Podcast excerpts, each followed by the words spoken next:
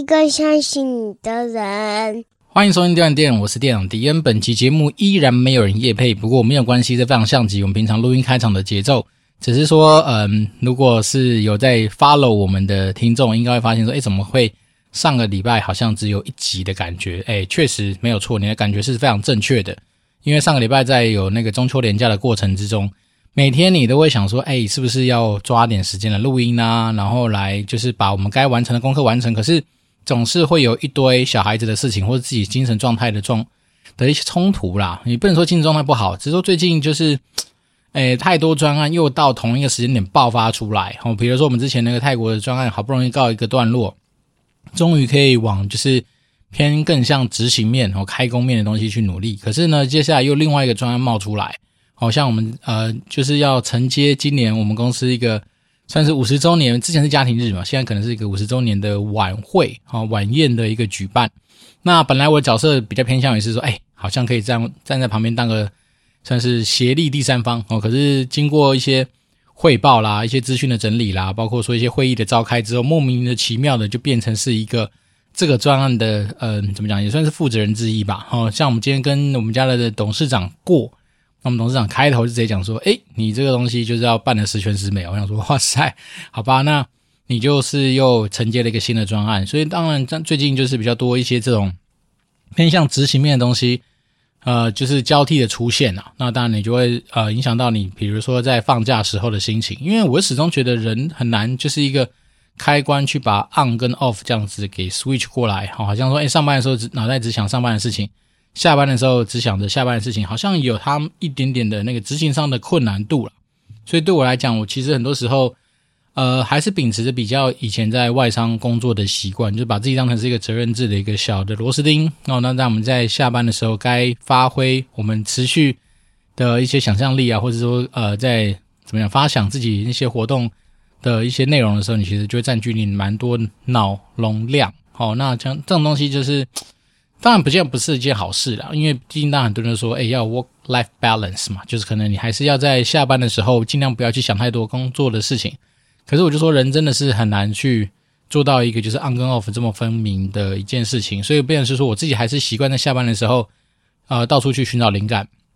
或者说会想说，诶，至少把自己有些东西想到一个程度，这样至少自己会比较放心。所以那时候在整个中秋连假的过程里面，其实我到中秋节那一天早上，好像早上到下午吧，我都还是在呃。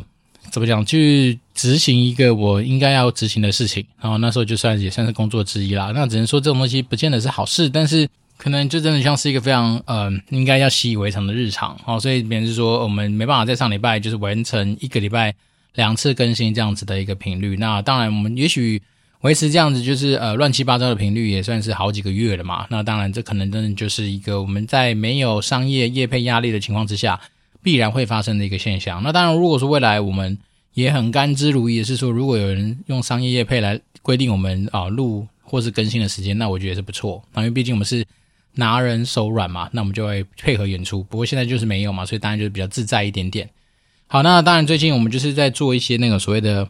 呃晚会上面的准备。那晚会上面准备的话，当然你就可以很多元的发挥嘛。哈，比如说从输出物、输入输出物的设计、输出物的制作。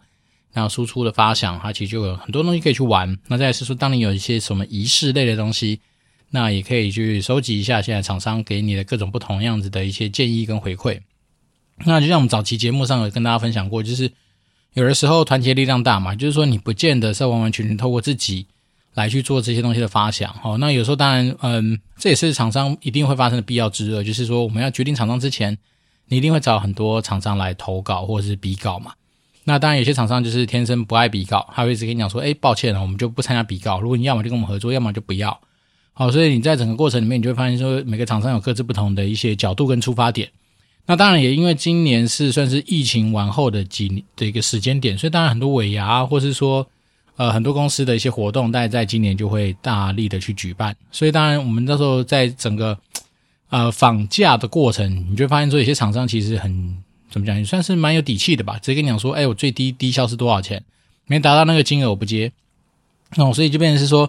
也是蛮麻烦。就是说，假设我们今天的规模不够大，好、哦，假设我们今天释放出去给厂商的东西不太多，那当然他就不愿意接。那整个像我们这种尾牙活动来说的话，不外乎就几个大环节嘛。那那当然也可以稍微分享给说，如果未来假设你真的是有机会担任不管是服委会的人，或是说像我这种比较不幸的的什么康乐股长的角色，你必须要去举办这种活动的话，那大概你会有一个底啦。哈，大概来说，这种活动不外乎分成几块。第一个当然就是我们刚刚讲的硬体面的东西。好，所谓的硬体面就是说你的舞台、音响、灯光。或是背板，然后背板就是很多嘛，有那种最单纯的就是那种帆布型的，然后拉个大的，那当然也有那种像我们是走那种 LED 墙，那 LED 墙就会根据尺寸有不同的报价，好，所以这是硬体面的东西。那硬体面当中东西，当然我们刚刚讲的那些音响、音控、灯控之外，那当然就会有什么中控台啦。那有些地方它的那个电量不够的话，我们就带发电机。哦，那那音响当然也会跟你今天使用到的场地的规模大小有关，所以通常来说，硬体这一部分一定都是。请厂商到现场去估，哦，他会根据你整个呃场子的空间大小去估他所需要布置的音响的数量，然后包括音响的报价。那这个东西的费用，你可以多找几家，你大概就可以抓得出来说它的那个甜蜜点在大概在哪里。好，甚至你也可以拿着 A 厂商的东西去跟 B 厂商去做一些议价跟询价的一个过程。所以大概硬体就是这些，好，然后包括舞台，舞台就会分你有几座楼梯啊，然后舞台的那个比如长高。长宽高大概多少？然后它下面铺的材质是什么？好，比如说你就是一般来说，这是正常就是铺红地毯啊。那除了红地毯之外，可能就会铺别的东西。那当然这种都一分钱一分货，不过这都是可以跟厂商讨论。所以硬体部分大概是这些。那硬体完之后，就就会是有关于所谓的输出物。那输出物就很多元哦。好，那所以最简单的，你就是把你自己想象成说，从你今天从外部的地方一路走到你的会场，然后做到你的做定位的地方。大概会看到的任何大小东西，这就是所谓的输出物啊。比如说，你从外面的人行道好开始走进会场之前，你可能会有一些所谓的吊牌啦、引指引牌啦、地贴啦等等，这都算是输出物的范畴。好，然后到了报到柜台，报到柜台通常来说，你可能会有一些简单的立牌啦，或是说呃一些什么签到的一些卷轴啦、横轴啦，然后再有的是会做一个所谓的背板哈，比如说在你报到区后面有个大背板，报告告诉你今天什么活动那。像是有些那种主题型的活动，旁边会做一个拍照区，拍照区大概所组成的东西就是拍照背板，然后可能用 Trust 的结构去搭它，然后也会做立体字，然后大家会看到有些什么 Nike 啦、Adidas 啊那种就是品牌立体字，他会把它做在那个所谓拍照背板前面。那有些活动他可能会安排一些暖场的活动，所以就会包括到说你可能会放几台那种活动机台在你的门口啦，或者是说。有的时候会带一些道具啦，哈，所以你把它想象成从从外面一路走，哦，你看，刚光是报道完暖场小活动，或者是前面有时候安排一些小的余兴节目，那就走到里面去。那走到里面去的过程，当然还是会持续有指引牌、地贴，或是说座位表，然后或者在里面会有里面的座位表，然后甚至说你会有一些在里面提醒大家说，今天活动它有的一些 round down 上面的一些流程图，然后再是。你进到你的座位上坐下来，你可能考虑你的那个椅子前面要不要有立牌，好，像你的桌牌告诉你说你今天是谁，比如电玩店迪恩，然后再是你的桌子上面可能会有没有搭配这次整个活动主视觉所设计的菜单啊，然后小的流程图，然后或者是说座位就是提示说这桌是谁来坐的，你把它想象成有些时候这种活动跟婚宴其实没两样，只是说婚宴的时候大部分的人不太不会去设计所谓的主视觉。可能都是用婚宴会馆给你的那几个东西去挑，甚至有些就是婚宴会馆的公版嘛。那只是说我们通常来说，我们自己办活动，不外乎你一定会设定一个主视觉啊，比如今年主题是什么？假设主题叫做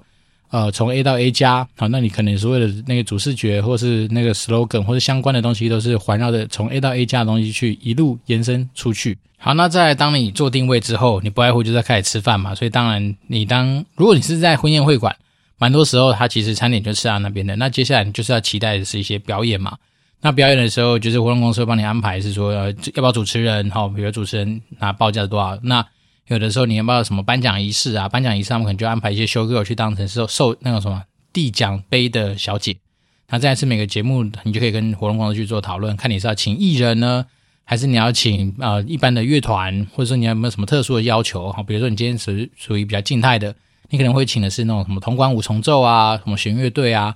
然后甚至有的那种开场喜欢做舞龙舞狮啊，或者是说有的是找那种地方的一些公益团体来做表演。总之呢，你接下来反正晚会不外乎就在看表演嘛。那表演的时候就会去看是什么样类型的东西可以去做这样的串场，然后让 round down 出来就比较好抓时间。抓时间之后就塞空档。然后比如说你今天整个时段假设两个小时，然后你可能安排五个表演，那你就会去找五个不同的表演团体来去做一个就是串场。那不外乎就是开场就是主持人搭配一些长官的致辞，那有些会搭配一些所谓的开场的仪式或开场的活动。然后开场的活动有一些就是那种什么灯光秀啦，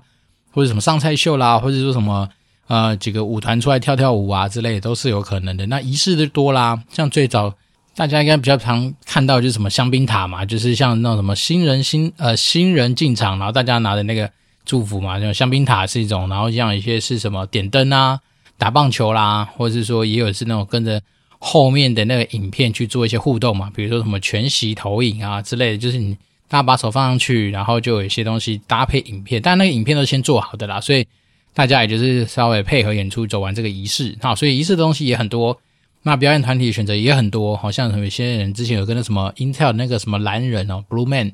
有做一些合作嘛，可能就会有一些创意的秀，好，所以但是这些表演的内容跟表演的一些所谓的情绪的掌控，可能还是要根据你今天所办的活动的一个主轴或是你的期待去做一些呃，怎么讲，就是设计吧。像我们这次我们就很期待说，如果有机会的话，可以尝试看看艺人这个角色，好，那我这样就请活动公司帮我们去估嘛。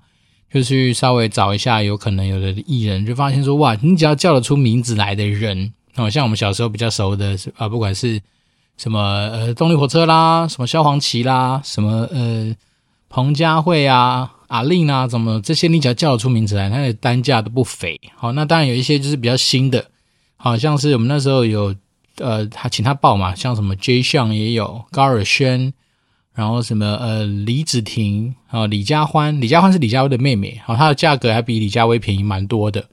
那像是什么戴爱玲啦，呃罗时丰啊，其实我们都有询过价。那你就发现说，有些人真的他的价格其实超乎你的想象。哦，那当然像我们那时候也试着去找那个台语金曲歌后吧，曹雅雯，诶，她的单价其实我觉得还蛮舒服的，就至少我觉得以我自己来帮她。啊，比如说帮，比如说我们朋友的婚宴来请他来唱歌，好像也不算是负担不起。好，但是我们刚刚一开始讲那几个什么，不管是什么动力火车啦，什么彭佳慧啊、林家林宥嘉啊，或者是说什么那种，就是你叫得出名字来的那些人，那我那个真的就差蛮多的。那是像是什么，嗯、我蛮意外的，有一个人叫方顺吉，不知道大家对他熟不熟？方顺吉应该是我们那个年代，他是从童星出发，一路唱到年纪现在蛮大的一个艺人吧。那他的单价非常的亲民，然后亲民到我应该自己一个人就可以把他请过来唱唱歌、表表演这样。只是说，当然他也可能是比较偏向于呃现在人应该不太听过的一个人呐、那只不过只能说艺人他的报价其实从几万块到几十万、几百万都有。好，那当然这就是根据你今天的可能活动类型，你可能会去做这样的思考，或者说做这样的评估。那当然。有些活动很适合可以唱抒情的静态的，但大部分来说，像我们这种呃比较偏向于是尾牙的晚会的相关的这种类型的话，那我们就会去思考到比较多是说，哎，希望你来是热热闹闹、精彩精彩这样子的。所以，便是说我们自己在整整个就是，如果老实说，我也很久没有请，就是说去询价艺人这个，嗯，算是比较特别的一个存在啦。然后，因为大部分来说，像我们以前。啊，暴雪基本上不太办尾牙嘛，那就算办尾牙，我们叫 e a r n party。那暴雪的 e a r n party 大概都会是比较偏向于是，可能就是吃吃饭，然后看看一些小的一些什么魔术表演，就这样结束。那橘子的以前的尾牙确实比较大哦，可是橘子喜欢把钱发在员工身上，让各个单位去比拼哦，比如第一名给一笔奖金，第二名、第三名奖，所以它算是。有一点半竞争意味在里面，然后所以那时候只要是橘子，通常新人你闪不了，你一定会去参加表演。那橘子年轻人嘛，又有活力，人又多，所以他们通常来说就会去呃练习蛮长的时间，然后就为了最后那个表演。那以前旺旺带过我，我参我吃过一次旺旺的尾牙啊，旺旺的尾牙没有艺人，然后反正也就是一些，反正老板嘛，一定会带着他的那个七大呃七个老婆上台去跟大家就是恭贺祝贺。那我我已经没印象中说有没有什么请艺人来表演，反正就是大家吃吃饭、喝喝酒，然后这样就结束。可是我只能说，嗯，我觉得请不请艺人这很难讲，因为至至少我听过的一些科技公司，好或者是一些外商比较偏就是科技业的，好像真的还是会请艺人。像我老婆他们公司就请过不少大咖艺人，像是什么呃，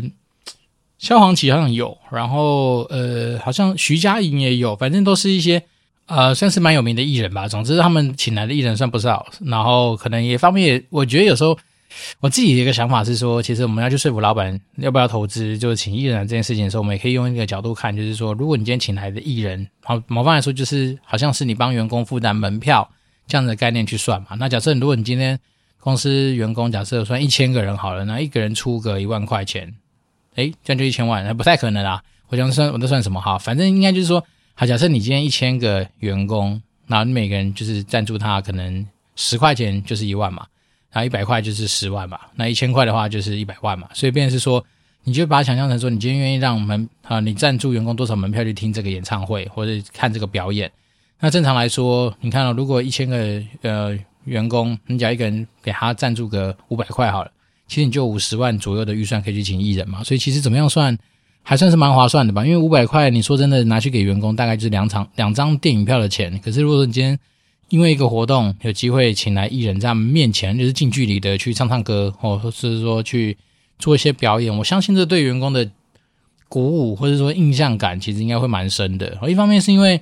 你唱这种场合，这种晚宴呐，或是说这种尾牙场，其实有时候他的舞台跟观众之间的距离是非常近的。这种东西就不像说你今天去小巨蛋，哦，那其实怎么样的距离的话，还是有段，我觉得还是有段落差啦。所以，变是说，员工通常在遇到这种如果有请艺人来的一个环境的话，通常来说应该会是蛮期待跟蛮兴奋的吧。所以我自己当然也借由今年是我们公司五十周年的一个活动，我当然自己也是蛮希望能够推这个案子推成功了。就是我那时候脑袋就想说，哎，如果在这么多外宾。呃，邀请过来的情况之下，我们要能够做到一些有记忆点，或者说让外宾们有一些期待的项目的话，其实我真的觉得像艺人这种投资就是有它的必要了。那当然，你不是说这个东西年年会有啊，因为每年的主题或每年的重要程度，或者每年的意义其实都不太一样。那这东西当然就回归到说，我们平常在做很多内部的提案，或者说你在做很多活动的规划的时候，其实你还是要回归到初衷了，就是说。到底你今天是因为什么样的目的、什么样的目标去办这个东西？那办这东西，当然你有这样的目标之下，你就会去收集相对应要提供出去的资源，或者说你要去投入的一些东西。其实万事万物的道理其实都还蛮像的。好，那当然就这样对我而而言，其实也都是在这个过程里面一直跟我们家的长官们去了解说，哎，你到底办这个场子，哦，这次活动的目标跟目的是什么？然后假设你今天目标跟目的就是。嗯，怎么讲？走个过水，好，把该做的事情做完。那当然，你可能就是投下去的资源，你就会做相对应的调整。但如果说假设你今天是希望说，诶，像我们以前办活动，喜欢来个 stunt，就是要让大家觉得说是一个震撼的感觉，要有一些印象，要有一些记忆点。好，那当然你就可能不是说，诶，得过且过式的这种办法，你可能就会要说，诶，有些东西除了周到的一些思考之外，你可能还是要有些记忆点。那通常你要在那种就是呃一滩死水上面砸出一个记忆点的话，有的时候有些该花的成本，或是你该花的一些所谓的资源投资，那其实有它的必要性在啦。哦，因为在商业的世界，有时候说真的也是蛮现实的，就不要那种惯老板的那种心态，就是妈我什么都要，但是什么都不愿意给。这件事情其实你到时候就是空集合，所以当然。身为我们这种所谓的哦专业打工仔，或是高级经理人，有时候我们的角色就是要让老板清楚的知道说，诶，有些东西并不是说我们不愿意做，而是说他要达到这样的程度跟效果，你还是要拿出应该要有的资源投入。那当然，怎么样去争取这些资源，其实某方来说也是属于我们这种员工们的这个算是工作上面的义务吧。因为老板有时候说真的不会像你那么熟，哦，不会像你那么去知道说，诶，你这些东西大概要去怎么样去。啊，达到你的目的哦，但是说你今天所呈现出来的一些资源的需求，你就是要让老板清楚的知道你是怎么样去规划的嘛。因为我觉得有些员工其实相对不负责任，每次都双手一摊说哦，就是没有资源啊，老板就不愿意花或怎么样。可是我觉得有时候我们身为员工的自己，还是要负担大概百分之也许六七十的责任，是因为并不是老板不愿意花，而是说你今天到底提供给他的资讯，让他能不能清楚的把他愿意花钱的这件事情交到你手上。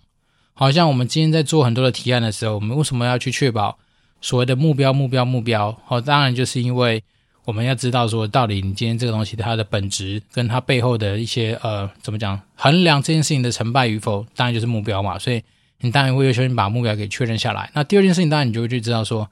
在这样的目标前提之下，有些东西是很抽象的。那抽象的过程里面，还是要把它转换成一些可量化的数据。啊，比如说你今天期望的是要多少人来，那满意度是多少？呃，所以当当然就，嗯，很能够去理解说有些活动很奇怪，然后办完之后还要叫大家去写满意度调查。那其实不外乎就是要让，好，比如举办的人可能某方来说是得到一些可参考的这些所谓的量化的数据。那用量化的数据当然比较好沟通嘛。比如说以前满意度是八十分，我这次办完的满意度八十八分，然后再是大家要给一些量化上面的回馈哈，比如说特别喜欢找艺人，好，那当然你就可以作为是未来你在做活动上面的一个算是呃基础。那再来是说，有些时候我们不代表什么，我们也不是专家，甚至就算我们已经是专家了，可是老板也不觉得你可能是专家，所以便是说你很多东西就要找一些不管是历史的结案报告啦，或是说。站在以前好古人的肩膀上面，或者尸体上面往前走，这东西有它现实的地方啦。那人都是这样啊，就是说，越是高位的人，他们可能也许自己的自尊心，或是自己对于某些东西的判断，会更有他们自己的一个什么样自信心。所以，有的时候我们并不是要去挑战他的自信心，而是说我们要让我们今天提出来的东西，相对来说比较能够增加我们提案成功的胜率。那提案成功的胜率。我自己在实务上面的做法，或者是我自己在实务上面观察过后，都会觉得说，与其说是我自己讲的，我不如去找一些客观的一些数据。不管是我们刚刚说的嘛，你站在前人的尸体上面往前走，那前人都已经死给你看过了，那哪些东西该避开就避开，或者说，诶，以前他做的好的，或者以前他所留下来的一些数据，然后假设他以前花了三百万，好，举例讲三百万，然后得到的分数不太好，好六十分。那我们大家就有底气说，哎，我们这次可能要花四百万，会看有没有机会拿到个七十分或八十分。所以变成说，其实有些东西就是，嗯，哎，还是会到我们以前说的那个什么资料分析的过程，不外乎就拆解跟比较嘛。那你当然就是把你的活动拆成很多细节，然后就跟以前的东西做一些比较。那不外乎真的就是让这个东西能够在一些有比较跟参考基础下面，也是因为老板也是人啊，他也不是万能的，他不可能全部东西都懂，所以你当然就是要。提供一些符合他能够判断的一些逻辑的思考的一些东西，好，符合逻辑性，然后符合就是他可以判断思考的一些比较。那这样相对来说就是比较能够宾主尽欢了，就是说你想要达到你自己去说服老板推动这个案子的一个目的，那老板也能够在一个相对比较放心、比较信任的情况之下，授权让你去完成这件事情的一个案子。好，那这些东西讲起来大概都是一个，我觉得没有到嗯。当然，这其中还是很多运气的成分。我先说，就算你做好万全的准备，就算你觉得你很多的一些看法跟思考点都已经很齐备了，但是往往很多事情你从不同的角度去看，哦，搞不好就会有不同的答案。所以，便是说，也当然你该准备的东西准备好，在你可以准备的范围之内把这东西完善之后，那其他这种东西有些时候就是呃放宽心吧，就随缘去看待它。因为我们自己也不是在啊工作上面每一件案子都很顺利啊，有些时候。可能就是要配合老板演出嘛，可能要被冲撞个两三次，或者被挡个两三次，才有可能就是回到你本来开提案的样子。所以我觉得这东西都属于嗯工作上面的日常这样。所以真的嗯怎么讲，我们也是帮助老板去针对很多东西，去去做到一些相对他有信心，那我们也得到一些信赖，这样子的一个成果当然是最好啦。好了，那今天这一集花了一些时间跟大家稍微分享了一下，就是说如果假设你今天有机会要去承接一些所谓的。尾牙，或是说这种大型活动的案子，不外乎就是那几个面嘛，不再是硬体，然后再就是软体，然后再就是一些 rundown 上面的一些探头探尾的顾嘛。那当然是，如果说你今天能够找到一些不错的公关公司、活动公司，那其实，在他们有经验的一些什么这样啊教育之下，然后其实很多时候你应该都是相对能够放心的去把这个工作给完成。对，那不管怎么样，如果说假设你今天对于所谓的呃活动举办有一些兴趣，或者说对活动举办，有一些实物上的想交流的话，那当然都欢迎透过 Apple Podcast 留言留言给我啊，五星啊，五星留言给我。那转眼之间，我们已经离上一次有留言的时间大概过了四个月了吧？啊，我我这边还是呃最后的留言是那个路过的美术，那是在二零二三年五月四号留言的。在转眼之间也快要半年啦，所以鼓励大家哈，就是不不吝啬的留个言吧啊，或是让我知道是啊，你想要问什么样的问题，那我们当然都竭诚帮大家服务。那我这边是电玩店长店长迪恩，我们就。持续保持联络喽，拜拜。